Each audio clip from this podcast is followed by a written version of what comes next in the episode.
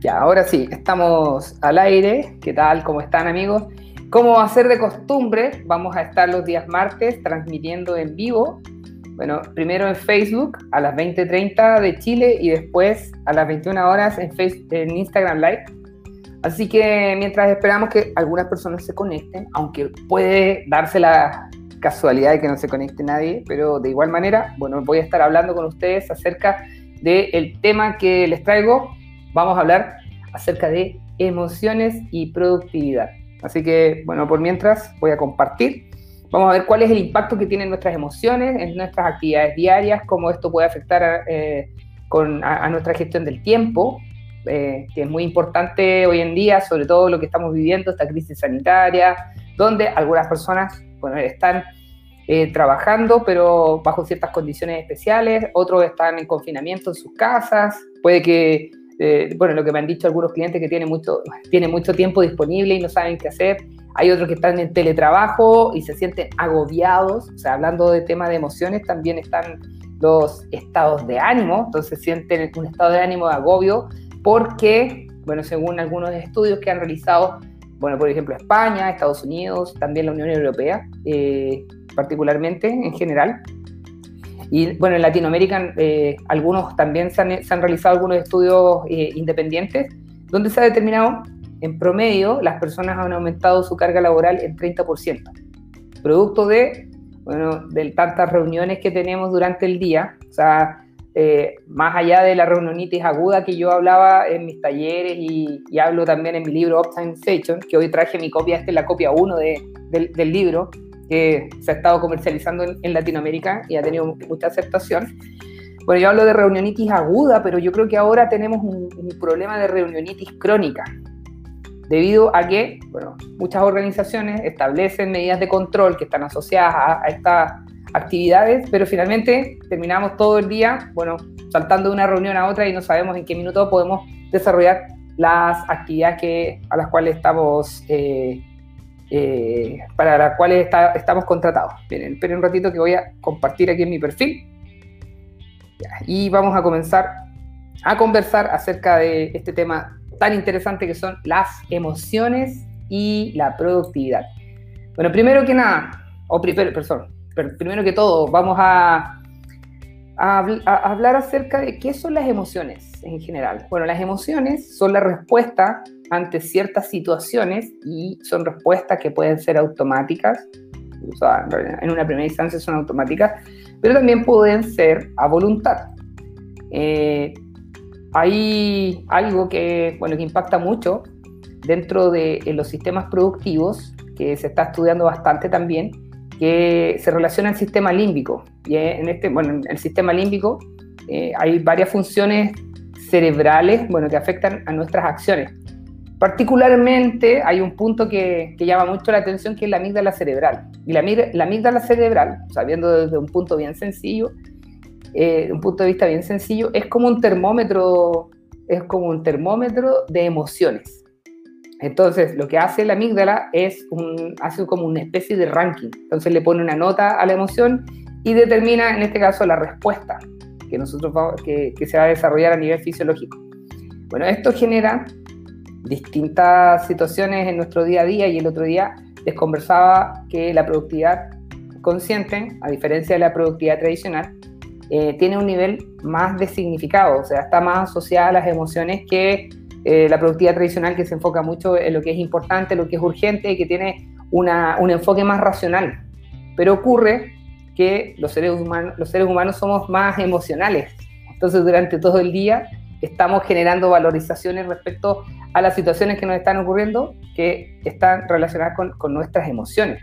Entonces por eso la productividad consciente tiene este enfoque que está más asociado a el significado que nosotros le damos a lo que nos está pasando en el día a día y eso también va a determinar las acciones que nosotros vamos a realizar para poder obtener resultados. Hay un libro que se llama Los secretos de la mente millonaria de T. Harv Hecker y él, bueno, tiene un, un pequeño, se podría decir, es como un secreto para poder saber de qué manera generar los cambios necesarios para generar también resultados positivos. Bueno, él dice que los pensamientos generan sentimientos, los sentimientos generan acciones y nuestras acciones generan resultados.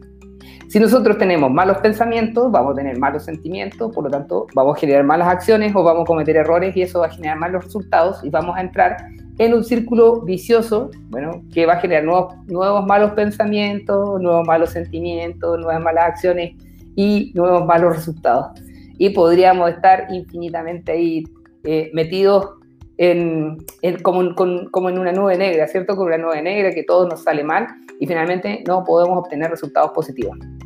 Esto también, desde el punto de vista de las emociones, eh, se conoce como espiral ascendente o espiral descendente. Entonces, podemos entrar en un círculo vicioso, o sea, de una emoción negativa o de una situación negativa, nosotros le damos una valorización, tenemos un sentimiento negativo y empezamos a caer, caer, caer, caer hacia abajo, espiral descendente.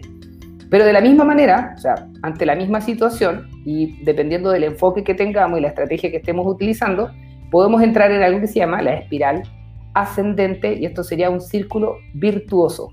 Eso quiere decir que ante la adversidad, o sea, por ejemplo, nos ocurre algo malo y en vez de enfocarme en todo lo negativo que me acarrea eso que está sucediendo, trato de ver cuál es el aprendizaje a obtener. O sea, igual voy a sentir una emocionalidad producto de, la respuesta automática. En este caso puede ser miedo, puede ser, no sé, tristeza, puede ser ansiedad, muchas eh, emociones relacionadas, pero aquí es donde entra mi capacidad, una capacidad que yo tengo para poder contrarrestar los efectos negativos de estas emociones.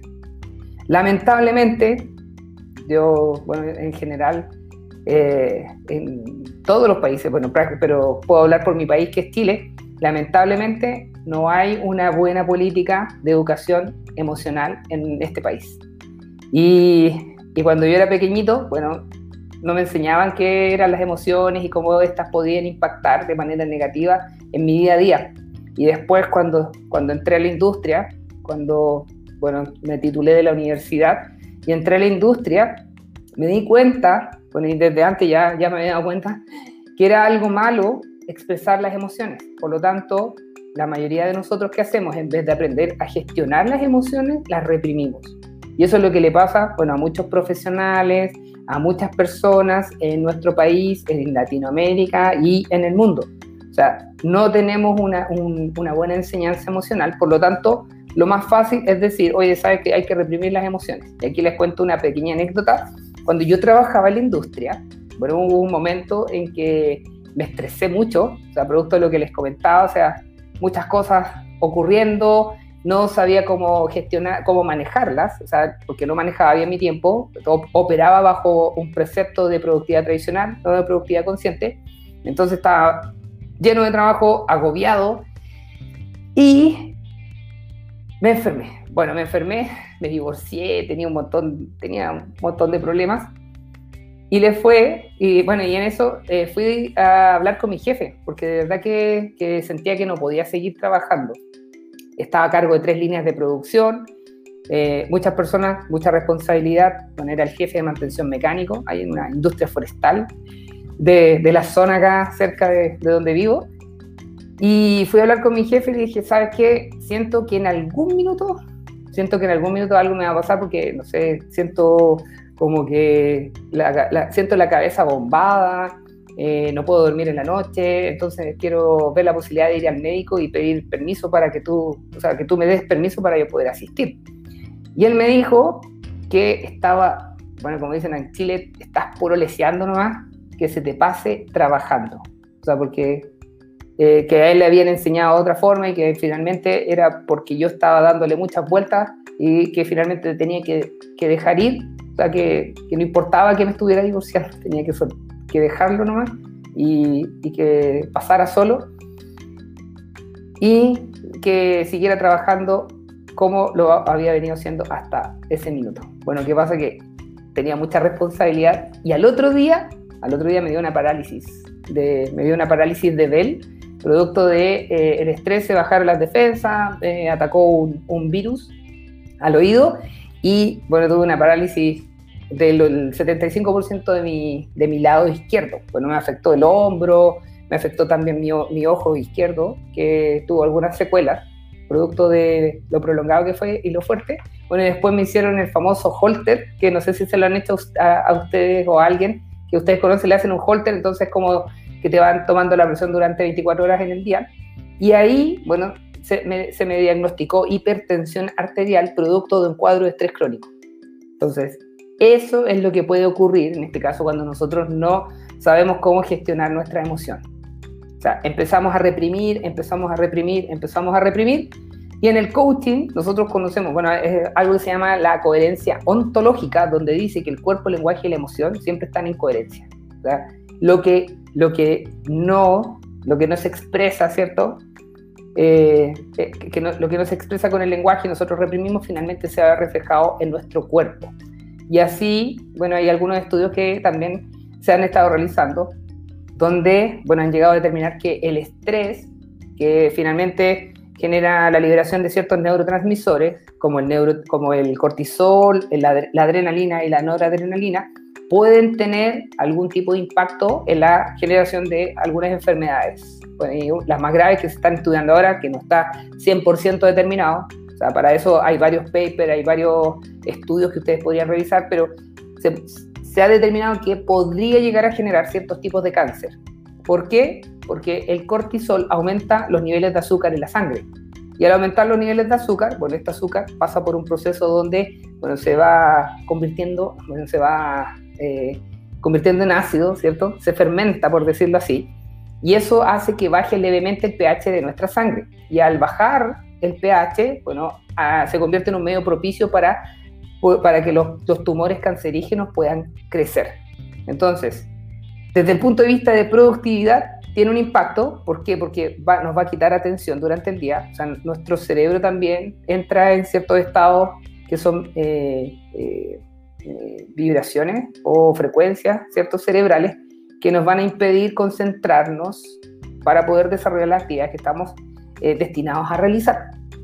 Y por otro lado, bueno, también nos podemos enfermar. Entonces, en ese caso, es importante que, bueno, que ustedes tengan esta información, que ojalá la puedan compartir con otras personas, para que, bueno, por un lado, bueno, puedan, alcanzar los resultados y por otro lado, también no se vayan a enfermar. Bueno, yo le hablo mucho eh, a mis clientes en consultoría de este lado que muchas veces dejamos eh, de revisar, ¿Por qué? Porque consideramos que a lo mejor las emociones no son importantes dentro de la productividad. O sea, nos enfocamos más en las listas de chequeo, nos enfocamos más en las herramientas, quizás, no sé, pues los clubes de las 5 AM, aquí donde está, el otro día escuchaba a un, a un señor que se llama Carlos Muñoz hablando de los clubes de las 5 AM. Y hay algo que se llama, bueno, ritmo circadiano, y determina también nuestro cronotipo. Entonces hay personas que son alondras, otros que son búhos, otros que son colibrí. Desde el punto de vista de la clasificación. Y, por ejemplo, hay personas que sí pueden levantarse a las 5 de la mañana y, no, y, no, tener algún problema. Y hay otras personas que les gusta trabajar de noche. Bueno, si uno es búho, o sea, acostumbra a trabajar de noche y empiezas a dormir poco para poder participar del club de las 5 a.m., eso también te va a generar un cierto grado de estrés. Te va a generar un estrés físico a la larga, porque vas a empezar a dormir poco y va a generar deuda de sueño. Entonces, ese estrés que vas a generar, bueno, se puede ver reflejado también en emociones.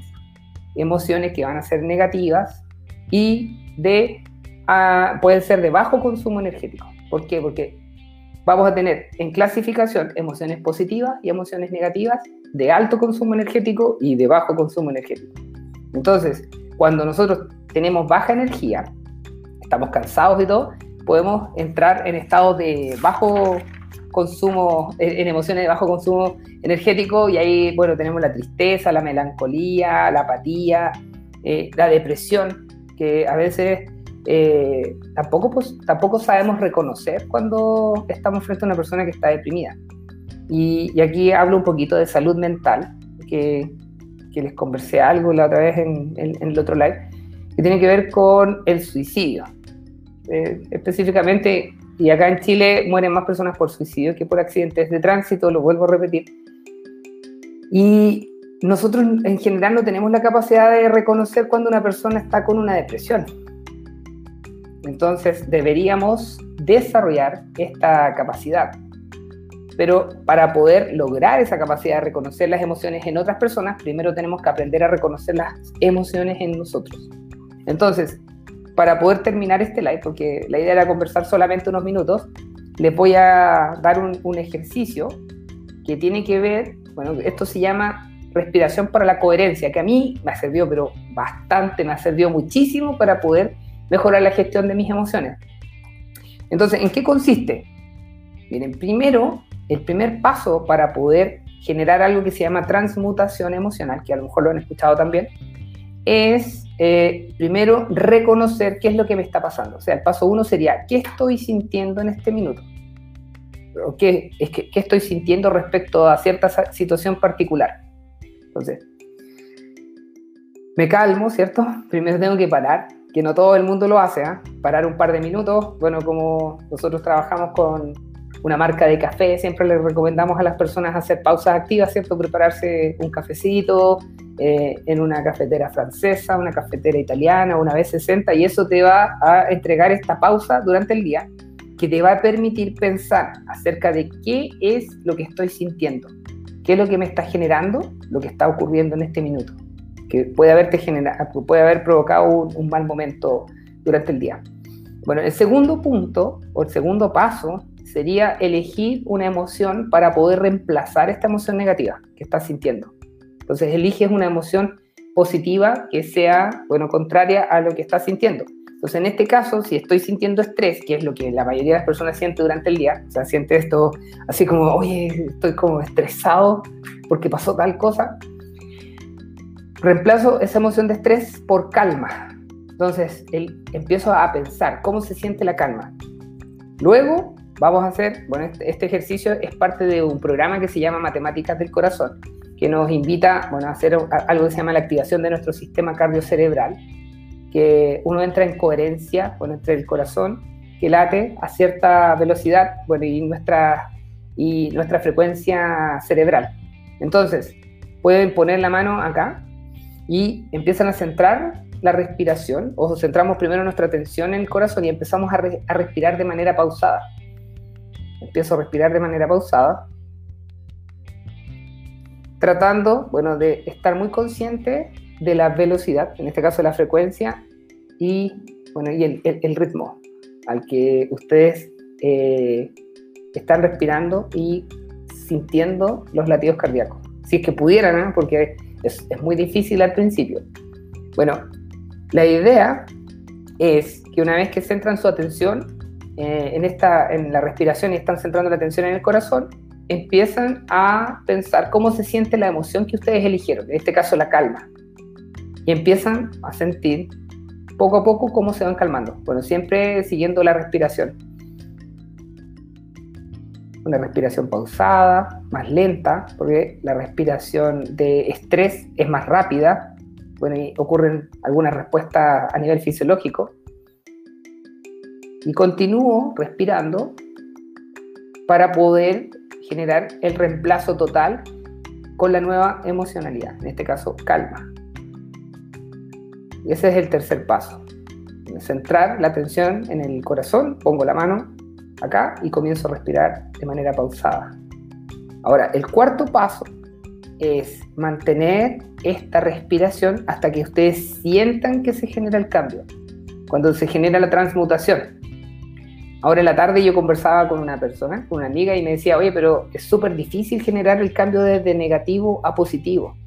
yo le decía, pero eh, yo que consideraba que no era difícil, sino que requería esta atención y, este eh, dedicarle tiempo, básicamente, como todas las cosas de la vida.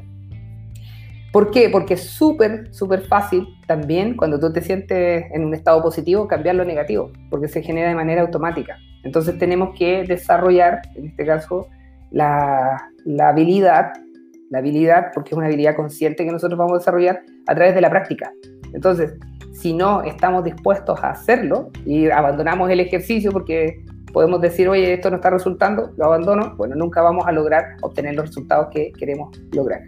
Bueno, mantenemos la, la respiración hasta que sintamos el cambio, entonces se genera la transmutación, en este caso se cambia el estrés a un estado de calma y luego la idea es que ustedes mantengan durante todo el día esta sensación de calma. Ahora, cada persona le da una valorización porque las emociones tienen tres niveles, un nivel cognitivo, un nivel fisiológico y un nivel subjetivo, que tiene que ver con la valoración que le damos a la emoción. Entonces, la idea es que ustedes sientan, o sea, ¿qué estoy sintiendo, por ejemplo? O sea, porque es fácil hacer la pausa y determinar qué es lo que estoy sintiendo cuando estoy estresado. Bueno, ya está súper estudiado esto, se dilata la pupila, ¿cierto? Se acelera el ritmo cardíaco, empieza a fluir más, eh, más sangre a ciertos músculos, ya sea las piernas, los brazos, si es para, para eh, establecer una respuesta de ataque o vida.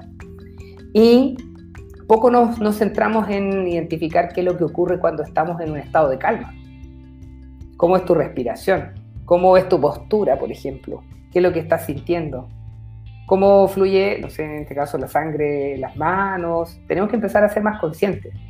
Entonces, esa, bueno, esa sería un poco eh, la, tarea que les quiero dejar y, y el desafío de esta semana para generar esta transmutación de emociones para que ustedes puedan mejorar también su productividad.